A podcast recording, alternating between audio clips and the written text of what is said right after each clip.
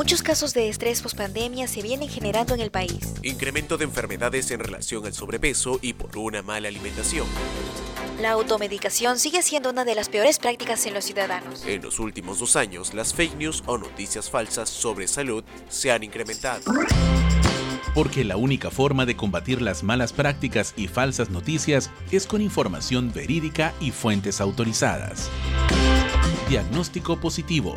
Podcast donde la salud es abordada de manera responsable y preventiva un podcast saludable y divertido, producido por Radio UPN y la Facultad de Ciencias de la Salud de UPN. Diagnóstico positivo.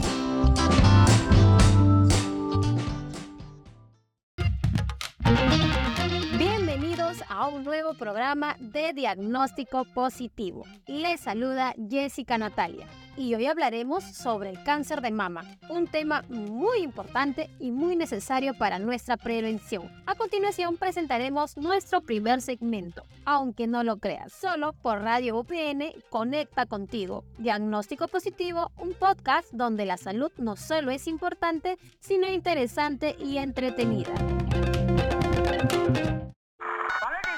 Aunque no lo creas, en Diagnóstico Positivo.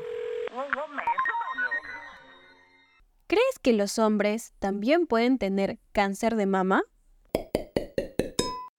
La verdad no. No considero que esa sea una enfermedad eh, para los hombres. Considero que es más, que que está más restringido para las mujeres. No lo habría pensado, la verdad.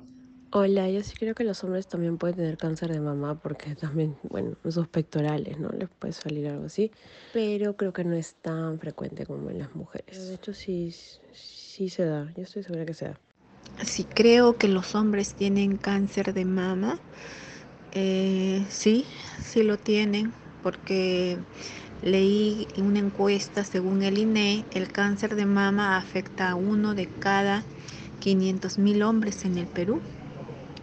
Así que ellos no están este, exentos de padecer esa enfermedad. ¿Sabías que, según el Instituto Nacional de Enfermedades Neoplásicas, el cáncer de mama afecta a uno de cada 500.000 varones? Es una estadística sorprendente y un recordatorio de que el cáncer de mama no conoce género. Hoy nos centraremos en la forma más común de esta enfermedad, que impacta la vida de millones de mujeres en todo el mundo. Para profundizar más en el tema, estamos con nuestra queridísima Yosetti. Bienvenida. Hola Jessica y queridos oyentes, gracias por la cálida bienvenida. Estoy encantada de estar aquí y de abordar un tema tan importante como el cáncer de mama. ¿Qué tal, Yosetti? Me da gusto tenerte en el programa. Coméntame, ¿qué es exactamente el cáncer de mama? Claro que sí, Jessica. Queridos oyentes, el cáncer de mama en mujeres es una preocupación realmente importante de salud y su detección temprana va a ser esencial para tener un tratamiento exitoso. Esto se va a lograr a través de los exámenes regulares que tenemos, que son las mamografías, el autoexamen mamario y las visitas médicas periódicas. También va a ser importante conocer nosotros los factores de riesgo y las medidas preventivas para poder reducir la probabilidad de desarrollar el cáncer de mama. Así es, Yosetti. Qué importante es la concientización, ya que puede marcar la diferencia entre una detección temprana y un diagnóstico tardío. Y tengo una duda. ¿Qué diferencia hay entre un tumor benigno y uno maligno? Bueno, Jessica, los tumores benignos significan que no son cancerosos y no se van a propagar. En cambio, los malignos van a indicar que son cancerosos y pueden invadir tejidos circundantes, incluso propagarse a otras partes del cuerpo. Así es, Yosetti. Coméntame, ya que estamos entrando más a fondo con el tema, ¿cuántos tipos de cáncer de mama tenemos? Claro que sí, Jessica. Existen diferentes tipos de cáncer de mama, los cuales tenemos el carcinoma inflamatorio, los tumores filoides y los angiosarcoma del seno. Pero existen dos que son importantes y son más comunes en el cáncer de mama. Tenemos al carcinoma ductal, que comienza en los conductos de leche, y por otro lado está el carcinoma lobular, que va a comenzar en los lóbulos de la glándula mamaria. Tenemos que destacar que el tratamiento y pronóstico pueden variar según el tipo y subtipo de cáncer de mama. Giuseppe, coméntanos, ¿qué tipo de evaluaciones podemos realizarnos si estamos con esta preocupación de que podamos tener un cáncer de mama? Muy buena pregunta. El cáncer de mama es una enfermedad en la cual las células en el tejido mamario comienzan a crecer de una manera descontrolada y anormal. Recordemos que las mamas están compuestas por tejido glandular y los conductos de leche. y su función principal va a ser de producir y transportar la leche materna. Podemos decir que en condiciones normales, las células en esta área se dividen y van a crecer de manera regulada. Sin embargo, en el cáncer de mama algo va a salir mal. Las células comienzan a reproducirse sin control, lo que va a dar como resultado la formación de un tumor o también un bulto, ¿no? Esta alteración en el crecimiento celular es lo que va a hacer que el cáncer de mama sea una enfermedad seria. Y tenemos como dato que en Perú, según el MINSA 2021, se estima que la incidencia anual de esta enfermedad es de 28 casos por 100.000 habitantes. Esto subraya la importancia de la concientización y la prevención del cáncer de mama. Ahora creo que me voy a evaluar para saber este tipo de, para ver si tengo este tipo de bultitos en el seno. Muchísimas gracias Yancetti por compartir esta valiosa información con nosotros y ayudarnos a entender mejor esta enfermedad que afecta a tantas mujeres. Es vital que tomemos conciencia de la importancia de la prevención y detección temprana. Agradezco tu tiempo y espero que esta conversación sirva para educar a nuestros oyentes sobre el cáncer de mama.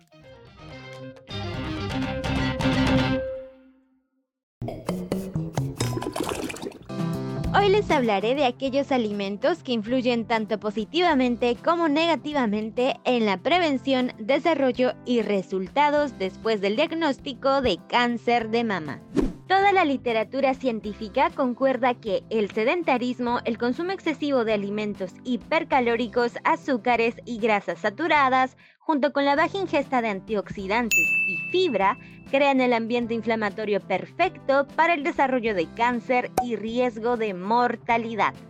Según estudios epidemiológicos preclínicos, existen algunos alimentos considerados factores de riesgo potenciales y alimentos protectores que reducen el estrés oxidativo y disminuyen la inflamación crónica. Veamos cuáles son. Primero, los carotenoides se ha demostrado una asociación inversa significativa en el riesgo de cáncer de mama y el consumo de carotenoides. Los carotenoides se encuentran en todos aquellos alimentos de color rojo, naranja y amarillo, tales como las zanahorias, tomates, pimiento, fresas y papaya. Estos compuestos antioxidantes, especialmente los betacarotenos, son capaces de eliminar radicales libres, es decir, estabilizar a moléculas radiactivas. Otras de sus funciones es reparar daños en el ADN, inhibir la proliferación celular, o mejor dicho, detener el crecimiento de las células cancerosas, inducir apoptosis o iniciar con la muerte celular programada y por último suprimir la angiogénesis tumoral, es decir, detener la formación de vasos sanguíneos para suprimir la nutrición del tumor. Segundo, comida procesada y carnes rojas. Limita y reduce el consumo de carnes rojas y procesadas, ya que ambas ocupan los primeros puestos de la lista de agentes altamente y probablemente cancerígenos de la OMS. Las carnes rojas, debido a su contenido de hierro hemo, la administración de estrógenos al ganado, los mutágenos y aminas heterocíclicas y compuestos N-nitroso hidrocarburo poliaromáticos creados durante la cocción a altas temperaturas. Estos últimos son compuestos tóxicos para la salud. Tercero, alcohol. Existe evidencia sólida de que el consumo de alcohol, independientemente del tipo de bebida alcohólica que sea, como cerveza, vino o licores, se asocian consistentemente con un mayor riesgo de cáncer de mama. Esta asociación positiva podría estar relacionada con la capacidad del etanol para promover el crecimiento tumoral y la formación de metástasis. Además, los consumidores empedernidos de alcohol suelen mostrar una ingesta inadecuada de muchos otros nutrientes esenciales, incluidos el folato. El folato es crucial para la síntesis y reparación del ADN, manteniendo así la estabilidad genética.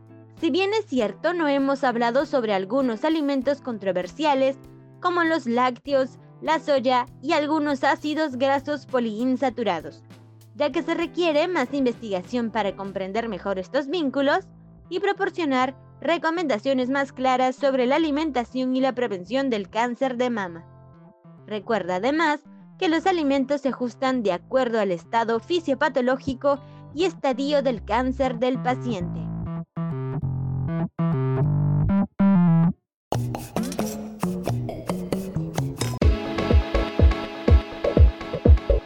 Más que vanidad, salud.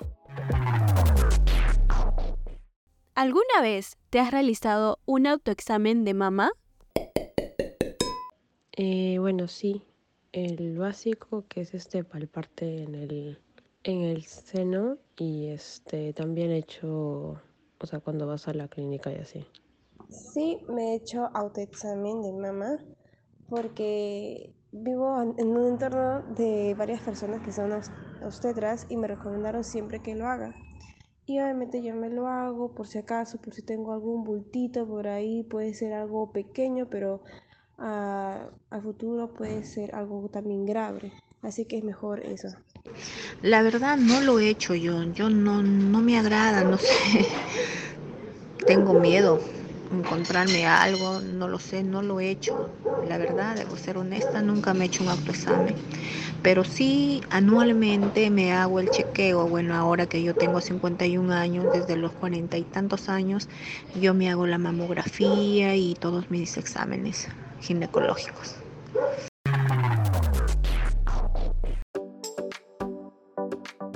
Hemos escuchado a nuestros oyentes comentarnos si han realizado o no un autoexamen de mama. Para conversar sobre este tema y sobre su importancia, estamos con Xiomara. Bienvenida. Muchas gracias por la bienvenida, Jessica. Sí, estoy para absolver cualquier duda que puedan tener. Y el día de hoy nos vamos a centrar en dos interrogantes sobre la autoevaluación de mamas. Comencemos. Así es. Yo creo que esta duda pues la tenemos todos en realidad, ¿no? Es que ¿cómo se realiza correctamente un autoexamen de mama? Bueno, primero tenemos que levantar uno de los brazos por encima de la cabeza. Puede ser el derecho o el izquierdo. Mientras que con el otro brazo realizaremos la palpación. Ahora, con las yemas de los dedos, vas a empezar a palpar suave pero con firmeza haciendo movimientos circulares por todo el pecho. Contrario, con el fin de detectar cualquier masa, bulto o punto doloroso. Es importante presionar suavemente los pezones para verificar si hay secreción. Una cosa muy importante que hay que tener en cuenta es que el tejido mamario puede sentirse como algo grumoso u esponjoso, por lo que puede ser difícil saber si lo que está sintiendo es un bulto real o simplemente tejido mamario normal. Lo que sí debe ser señal de alerta es sentir un bulto más sólido y más duro. Así es. Es importante saber que el autoexamen es esencial. Debemos conocer nuestro cuerpo para poder detectar cambios y ante cualquier duda siempre consultar con un especialista, ya que la detección temprana es clave. Xiomara, tengo más dudas. ¿Me podrías comentar más a fondo sobre el autoexamen y este tema sobre que el tejido mamario se extiende hasta la zona axilar? Claro, ahora nos vamos a ir al área de las axilas, ya que el tejido mamario se extiende hasta la zona axilar. Seguro se preguntará, ¿cómo se hace la palpación en esta zona? Bueno, primero el brazo debe estar por encima de la cabeza. Luego introduces la mano con la que vas a realizar la palpación en el hueco axilar. Recuerden que los dedos son claves, ya que con ellos vamos a hacer los movimientos circulares. Ahora, en la medida que vas a palpar, vas a notar los ganglios axilares. Estos miden aproximadamente un centímetro pero si notas que son más grandes que 2 centímetros o son duros o sientes dolor al momento de pulsar los ganglios o sientes sensibilidad, es cuando debes acudir a la ginecóloga y obstetra para que se te realice una mamografía. Excelente. Ahora me realizaré mi autoexamen ya que me has aclarado más esta duda. Es vital recordar que nuestras mamas no solo están en la parte frontal del pecho, sino que se extienden hasta las axilas. Me gustaría saber cuándo o a qué edad uno puede realizarse la primera mamografía. Sí, Jessica. Las mamografías se han convertido en una herramienta indispensable para la detección precoz del cáncer de mama los ginecólogos opinan que debería realizarse la primera mamografía a los 35 años, no inferior al año y superior a los 2 años. Tienes razón, las mamografías son fundamentales en la lucha contra el cáncer de mama. Siguiendo las recomendaciones de los ginecólogos, podemos tomar medidas proactivas para nuestra salud. ¿Y cada cuánto tiempo nos tenemos que realizar este examen? Bueno, las mujeres de 40 a 44 años deben realizarse una mamografía cada año. Las mujeres de 45 a 54 años también deben someterse a un mamograma anualmente. Es a partir de los 50 y los 69 años de edad Ojo, en personas sin antecedentes personales ni familiares de cáncer de mama, las que deben realizarse una mamografía cada dos años. O también pues pueden optar por continuar con sus mamografías anualmente. Es importante recalcar que no se recomienda hacerse mamografías rutinariamente en mujeres menores de 45 años o mayores de 74 años. Precisamente, es esencial seguir estas recomendaciones basadas en la edad y el historial médico. Sobre los autoexámenes, me gustaría saber cada cuánto tiempo tenemos que realizarlo. Si en la mañana, si en la noche o quizás estar en el periodo menstrual. Claro. Bueno, si hablamos de un examen, el mejor momento para hacerlo, Jessica, es cada 3 a 5 días después del comienzo del periodo menstrual. Se recomienda siempre hacerlo en el mismo momento cada mes, o sea, si optaste por hacerlo en la noche, pues mensualmente lo haces en la noche. Ahora que ya tengo esta información, pues me voy a hacer mi autoexamen, ¿no? Para poder detectar o, ver si tengo algún bultito por ahí. Y es cierto, el tiempo postmenstrual es ideal porque las mamas suelen estar menos inflamadas y sensibles, lo que facilita la detección de cualquier irregularidad. Gracias Xiomara por esta valiosa información y, y ayudarnos a entender la importancia de cuidar nuestra salud. Recuerden, la prevención está en nuestras manos y la información es poder.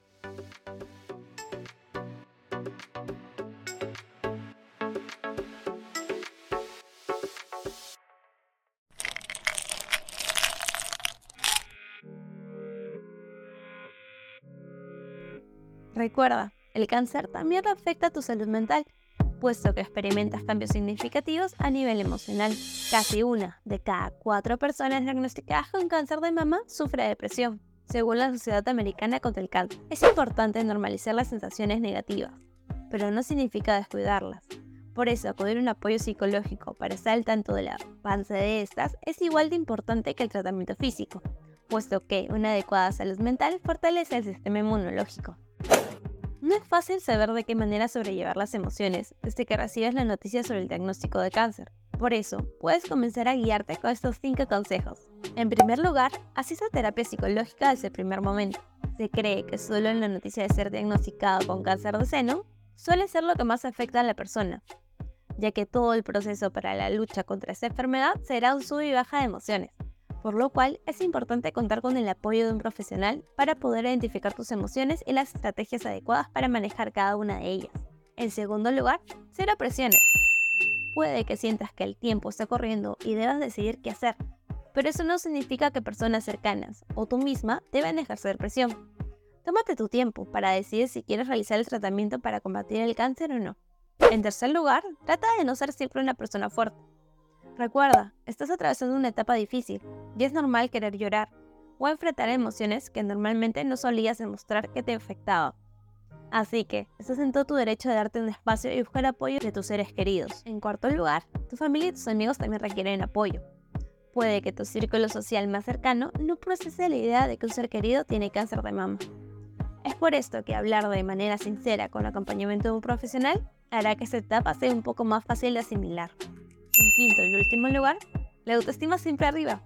Habrá cambios en tu cuerpo que te causarán ira, tristeza o momentos de depresión. Por eso no olvides que debes amarte a ti misma tal cual eres. Y recuerda que estás atravesando por un momento difícil. Tómate tu tiempo para procesar la situación y pide el apoyo necesario tanto físico y emocional, ya sea por parte de profesionales o de tus seres queridos. Y no olvides, no estás sola. Respira hondo y sigue adelante, que esta batalla la ganas tú.